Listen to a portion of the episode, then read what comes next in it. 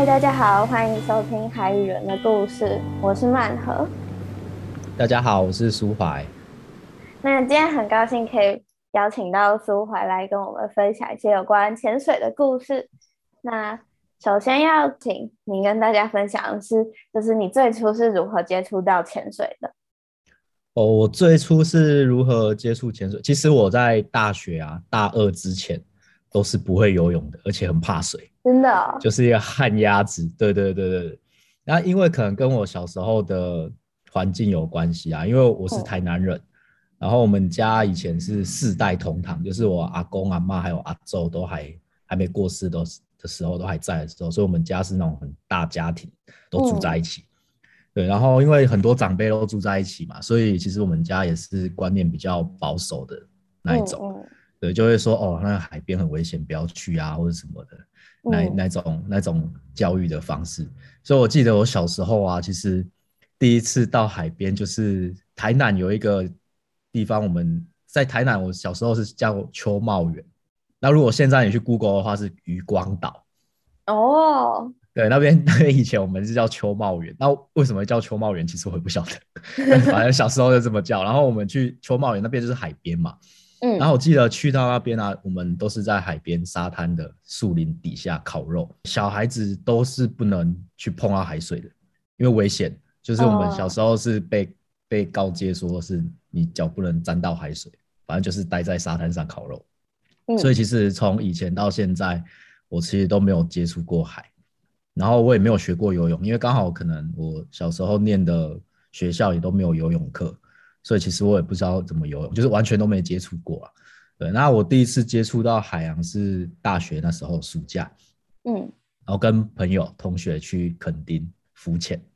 那时候其实我也不知道浮潜是什么，就说大家要浮潜，好，我就跟着去，就傻傻的就下去了。然后一下去我就发现，哎，那感觉很恐惧，哎，很差，哎。就是那时候，呃，这现在的浮潜也是啊，就是会有一个教练，然后拖一整串的肉粽啊，一整串的人，对，然后我我就是其中其中一颗这样子，就趴着那个救生圈，然后被拖出去之后啊，就我不敢把头放到海里面去，就是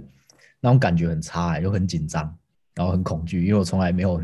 进到海里面，而且在踩不到底的地方，所以那一趟浮潜其实我根本没有把头放到海里面。对，然后就看到其他会游泳的朋友啊、同学就游走啊，玩得很开心这样。然后回来就觉得自己太逊了，这个感觉真的太差了。对，所以刚好就是大学的那个要开学了，刚好有选课嘛，就是看到哎体育课有游泳课，就想说要不然学一下游泳好了，所以我就学游泳。所以其实我一开始是先学游泳，那在呃游泳课里面啊学了大概半个学期之后。我就去考院证照，其实那时候我也没有很会游，就是那种游二十五公尺的那种会喘到不行的那种，就是一定要站起来。所以那时候其实我也没有很会游。那会想要考救生员，是因为刚好我们游泳课啊里面有一个很热心的同学，就是他会去教那些比较不会游，就是我就是其中一个。然后后来就聊天之下才知道，哦，原来他是救生员。那时候我心里面就有一个。好像一个目标吧，我想说，哎，应该考救生员，我就会很会游泳了。对，所以那时候才会想说，半学期学完之后就去报救生员。那报救生员的课程其实很痛苦啊，我那一个一整个月都一直在溺水中度过，因为我不太会游，所以我不在训练的时候教练就很严格嘛，所以我忍不住去浮岸边的时候，他就会把我推开，然后让我继续吃水这样子。所以那一整个月我就觉得很痛苦，但是我还是撑过来。对他撑过那一个月之后，考到顺利考到救生员之后，我才觉得我会游泳。就是你把我丢到踩不到底的地方，或是把我丢到海里面，我可以让自己活着那一种。对，然后考完救生员之后，就隔一年，刚好又那时候是寒假，就大概是大三的寒假吧，我就想说找一个地方去自助旅行好了。那时候就上网找，就找到哎，那时候还有廉价机票嘛，就看到飞那个马来西亚沙巴的机票很便宜，大概一两千块而已，就想说哎，不然就去去马来西亚好了，因为没去过。然后上网找资料的过程就发现，哎，有潜水这个东西。那在那之前我根本不知道潜水是什么，嗯，我也不知道背气瓶叫做水肺潜水，然后自由潜水什么，那个我完全都没有概念，不知道。我就只看到照片，哎，有人在水底下背个气瓶，感觉好像蛮帅的，蛮酷的，然后所以我就报名潜考上潜水课。所以我第一次潜水是在马来西亚，然后我就直接报名考证照，因为那时候我也不晓得可以体验潜水啊什么，我我以为潜水就是要先考证照。啊，所以我第一次潜水是在马来西亚，然后接触到潜水之后啊，我才知道，哎，原来这个世界上有一个职业叫潜水教练，就是我的教练。对，那时候我就想说，哎，好像潜水教练这个职业蛮不错的，好像可以到处去潜水，然后又可以四处去旅游，那种感觉，就是大大部分一开始都是潜水教练的幻想都是这样嘛。嗯，所以那时候我想说，心里面就有一个目标，就是好像可以朝这个方向去试试看。就这样开始，对哦，嗯，那那你之前在就是没有疫情的时候，平均一年中大概会花多少时间在潜水这件事情上面？哦，就我学完潜水之后啊，就我其实回来台湾，一开始我都在澎湖工作，嗯，那时候也是上网找，就是我考完救生员就上网找，然后就刚好找到澎湖缺那个救生员，就是做水上活动的那些，嗯，就像娱乐船那样子的吗？对对对，就是那种有什么水上摩托车啊、香蕉船啊，我就在旁边顾人家安全，或是偶尔会带人家浮潜的，嗯，那一种。对，然后我考完潜水证照，就出街了潜水证照之后，回来台湾夏天也是到澎湖工作。然后一开始也都是带浮潜，还没有开始带潜水，因为我那时候待的地方它还没有还没有水费的装备，所以那时候一开始都是先带浮潜。然后如果是以从那时候开始工作算的话，其实大部分的时间只要风浪状况好，像比如说夏天工作就几乎没有休息嘛，因为澎湖就只有夏天可以下水，因为冬天就东北季风开始，就像现在中秋节过后啊，差不多就开始东北季风开始，那边就不太能下水，所以其基本上夏天我几乎只要没有台风都是都会下水。对，那后来冬天的话，我那时候就是去东南亚，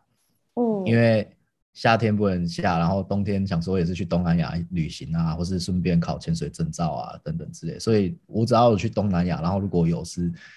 考潜水证照或是工作的话，我之前也有工作换证，基本上也是只要天气好就会下水。对，所以然后后来也是就这样慢慢从澎湖待了四到五年，然后。那时候就考到潜水教练，就去了澳澳洲一年。去澳洲那一年也是当潜水教练，所以基本上也是都在下水。然后回来台湾之后，本来也想回澎湖，但是因为刚好遇到冬天啊，对，那时候听朋友说，哎，小琉球冬天还可以下水，因为这边东北季风不太影响，因为刚好被台湾的中央山脉挡住了，是最闪风的一个离岛。那时候就想说，哎，不然来看看好了。那来了之后就待到现在。啊，基本上来了之后，其实只要天气好的话，大部分时间都在水下。对，就是下水最少的时间，应该就是去年疫情五月到八月那时候。嗯，就那时候就不能。对啊，那时候不能下水，所以基本上你有多少时一年当中有多少时间，其实我也算不太出来。就是有时间就下这样。对，只要海况允允许，嗯，许可，大部分的时间，当然有时候还是有其他的事情啊，没有到每一天啊。对对对，嗯。那你觉得，嗯，为什么你会愿意花这么多的时间在潜水上面？哦，我会喜欢潜水，主要是因为我喜欢海洋生物。嗯，就是我那时候一开始第一年去澎湖工作的时候，因为就要带客人，所以有时候。客人啊，就是看到那些海洋生物上来之后，就会问说：“哎，教练，刚刚那个是什么？”那因为我不是学这个初中，我是我那时候是念机械系的，所以我其实就有点不务正业这样子。所以其实我也回答不出来，因为我不懂。对，那时候就觉得好像不能这样，所以我就开始想要知道：“哎，这个海洋生物到底什么？”所以我就开始回来会去找资料啊，或是问一些比较懂的人。然后就开始慢慢慢慢对海洋生物很有兴趣，就很想要知道，哎，这个海洋生物是什么，或是他们在海里面到底在干嘛，或者是他们平常生活的环境是什么，就开始产生很大的兴趣。所以就有点像是我想要更了解海洋生物，所以促使我想要下水去多做观察。所以其实我潜水有很大的、很大的目的吧，就是想要下水去观察这些生物。对，了解。那你觉得你自己在学潜水之前跟学了潜水之后有没有什么样的改变？有啊，我之就刚刚讲的，之前我根本怕的要死，怕水到不怕水嘛。对啊，对啊，对。所以其实像我一开始当潜水教练，我可以理解那些很怕水的人的感受。嗯，因为我自己之前就是这样子。对啊，然后后来就是嗯不怕水之后，我觉得其实海里面。呃，影响我也蛮多，就是原来哎，这个世界是跟陆地上是完全不同的世界，但是其实离我们很近，就在我们的脚边。所以我回想起我小时候，其实你看我小时候在那边烤肉，其实就在眼前而已。但其实我们对那个海平面以下的世界都不太了解。可是当如果我们有机会下去进到水里面之后，你会发现它那个节奏啊，跟整个空间感啊，整个整个。感受都是跟陆地上是完全不一样的，对，所以其实那影响我蛮大，就是原来世界上还有另外一个世界 就在我们眼前而已。因为我们生活在台湾，其实四面环海，其实离我们很近，但是大部分人其实不知道。那你觉得就是现在的潜水环境跟你之前在呃最刚开始学潜水的时候，你觉得有什么样的差别吗？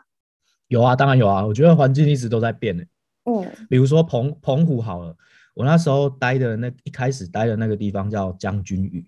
嗯，就在澎湖望安的旁边有一座小岛。然后那时候其实我们有时候也会去到澎湖的南方四岛，就是东极、东呃西极、东屿平、西屿平，就是澎湖比较南边的岛。嗯，那那时候啊，就是那边的珊瑚礁其实覆盖率很高，而且颜色很多，而且很层次很丰富。嗯，然后到其实是到近几年，到二零二零年，发生了大规模的珊瑚白化，就是台湾有史以来最大规模的珊瑚白化。那个白化之后呢，就有一部分珊瑚死掉了，然后再加上今年年初啊，又有澎湖又有遇到一个叫寒害，就是海水温度太低，冬天的时候，所以那边的珊瑚其实基本上。嗯，我今年再去看啊，就是已经完全都不一样了，就只剩下少部分有活下来，比较浅的地方啊，深一点的地方我们不晓得，但是比较浅的地方，因为它可能温度改变比较多，所以它可能比较不容易生存下来。所以就是我那时候去到澎湖，光大白化过后啊，它死掉之后，我我想要记录原本它。的地方，就是我有他活着的时候，然后后来白化，我有去记录，然后他死掉之后覆盖藻类上去之后啊，我也想要去拍原本一模一样的地方，想要做一个对照。我发现我找找不到原来那个地方，认不出来。就是他死掉，然后藻类盖掉之后，然后他有一些珊瑚开始崩解之后，我就发现哎，认不太出来。就那边找很久才找到一个比较比较特别的形状、比较特别的珊瑚，才发现哦，原来是这里。对，所以其实我从潜水，我是二零一零年开始潜水，到现在第十二年，其实时间没有很长，比起很多潜水的人来说，其实这十二年我就觉得，其实台湾的海洋的环境就已已经不断的、不断的在改变，包含小琉球也是。小琉球我是二零一五年来的，所以到现在第七年了，这七年其实也是不断的在改变。小琉球的话，是我记得有比较明显改变的是二零一六年九月有一个台风叫莫兰蒂。嗯，那个台风刚好直接就从小琉球进来，所以小琉球的东边啊、南边这个迎风面啊，整个珊瑚大概十深度十米以内的珊瑚，整个就被几乎被摧毁。所以本来珊瑚覆盖率很高的地方，本来有一些海龟休息的休息站或清洁站，整个就被毁掉了。对，所以比较大的、比较快速的变动都是这种。可能是像跟气候变迁或是全球暖化比较有关的大环境的，就是比较快速的变动。我自己目前遇到的是这样，对啊，当然就是还是会慢慢累积的啦。但累积的，我觉得可能用十年的尺度对海洋来说，可能是比较短的。所以十年内，如果你要看到它这样慢慢累积，是变化不会那么多，但是嗯，还是看得出一些变化。所以我自己遇到比较多的改变是像这种，嗯，所以其实最直观看得见的都是。比如说是珊瑚上面，因为它可能只需要一点点的温度变化就可以，就会有一个比较大的反应？呃，其实珊瑚啊，它要看呢，像呃台湾的珊瑚，大部分种类都是比较热带的，所以它可能适合水温大概是摄氏十八度到二十八、二十六还二十八度左右。嗯，所以其实它们是有耐受度的。嗯，它它没有那么容易就白化，或是那么容易就可能死掉。对，所以可能像那种大规模白化，是因为它那个主要那一年是海水温度很高，持续的时间很长，所以它才会受不了。嗯，是珊瑚它还是有它的耐受度，或是像有时候台风来，或者是西南气流来，风浪没有那么大，其实那些珊瑚都还是撑得住的。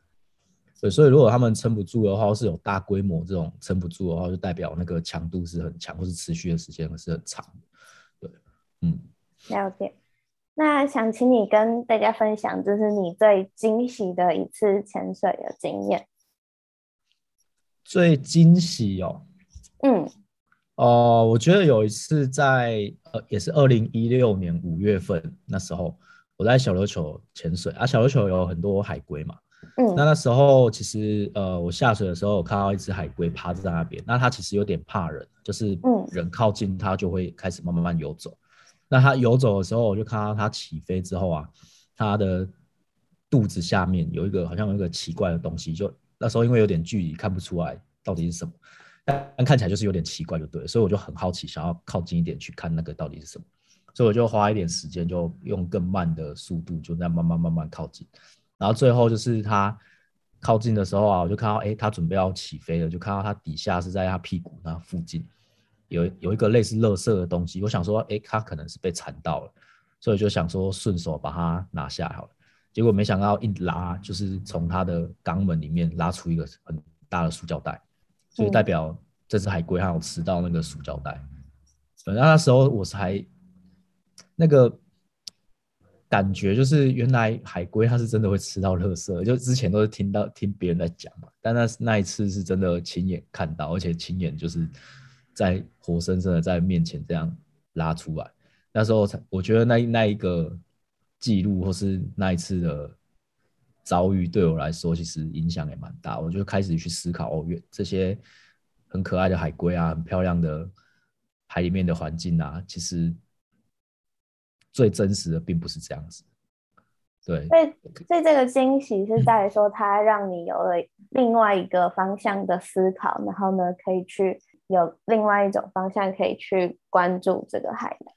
对，比如说我一开始潜水啊，大可能大部分人也是这样，一开始潜水下水就是要看漂亮的珊瑚、可爱的海龟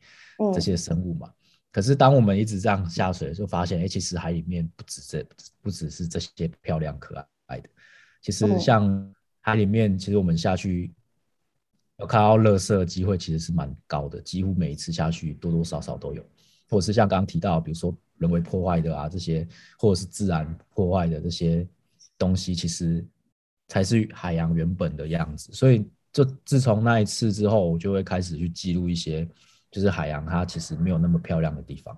或是它，或是我也不能说它没有那么漂亮，应该说是它最真真实，本来就是这样，它本来就是一体两面的，嗯。那讲完这个惊喜的，想要请你分享是你觉得最惊吓的一次潜水经验。惊吓的，呃，惊吓应该是我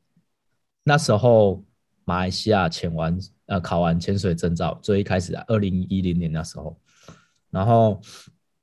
二零一一年回到澎湖工作。那时候澎湖将军屿那边啊，我之前那个工作的地方啊，其实大部分都是捕鱼的渔民比较多，包含之前我工作那个之前的老板，他也是潜水打鱼的渔夫，嗯，然后做观光只是一开始他开刚开始在转型，所以就是没有观光客之余，还是会去潜水打鱼。对，那那时候我刚去的时候也会跟他去打鱼，嗯，对，那那时候其实我刚学完潜水，其实我也没有很懂。那个潜水打鱼的风险到底在哪里？我就傻傻的就跟去了。那那边的打鱼方式是，就是我们是叫做摇管子，就是他的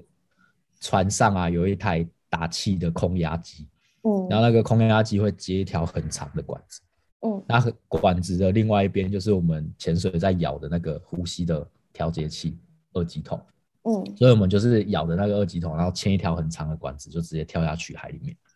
然后船上就会不断的打空气下来，嗯，对，然后那边呃那时候我们之前那老板他是拿鱼枪打鱼，就是咬管子然后跳下去用鱼枪去射鱼，嗯，然后那时候因为我也不会用鱼枪嘛。所以那时候我们之前那个老板他打完鱼上来之后，他就问我说：“哎，要不要下去试试看？”那时候我也没有想那么多，就想说：“哦，好啊，下去。”所以我就绑了一个竹篓，然后也没有拿鱼枪。他说：“你不会用鱼枪没关系，你就下去捡一些螺上来好了，因为晚上可以晚上可以烤肉，可以烤螺。”对，所以我就下去，然后我也不知道下多深。那时候我也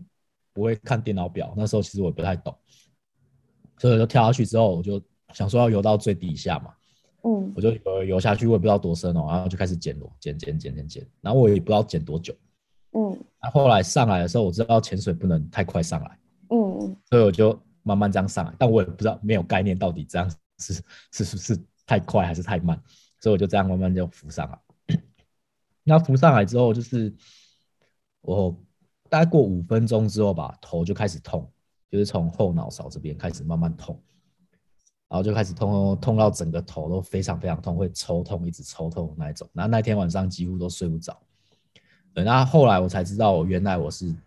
有得了轻微的潜水浮病，就减压病，就是可能我潜水时间太久，待太长，然后或者是上升的时候太快，不晓得有一些体内的气体膨胀在我的，可能在头部这这附近。所以后来我想一想，其实那时候那时候其实是蛮危险的。因为比如说，如果那些气泡如果压到我脑部的某一条，比如说某一条神经，比如说视神经，好，我可能就就看不到了，嗯，或者是塞住某一个血管，我可能就脑中风，可能就挂掉了。对，所以其实那时候我其实不知道，那后来就痛了好几天。后来我们之前那个老板还才说，不然我们上去澎湖的马公，就澎湖本岛，因为他们潜水打鱼都会定期上去做保养。就保养自己的身体，就是去进到前减压舱里面去做那个减压减压舱的治疗，高高压氧治疗，所以我就跟他进去做高压氧治疗。那压完之后就比较好一点。对，所以后来其实当下我不知道，那其实是很危险、危险的状态。对，很惊吓的状态。是后来我比较有概念，我才知道哦，其实那一次其实是很危险的。对，哦。这是很惊险的，这好像是我目前为止听过，就是发生在自身身上最危险的一次故事了。那如果要请你跟大家介绍潜水的话，你会用哪三个词介绍？还有为什么你会使用这些词呢？哪三个词？我记得之前我有看过有人说，就海洋或是潜水，就有点像是进到内太空。嗯。太空人会上外太空嘛？那外太空是没有重力，会飞来飞去，它是三度空间，它是三 D 立体的。啊，潜水也是，你进到海里面之后，就是另外一个内太空，因为你下去有浮力嘛，所以你也是进入一个整个三 D 的世界，然后整个就是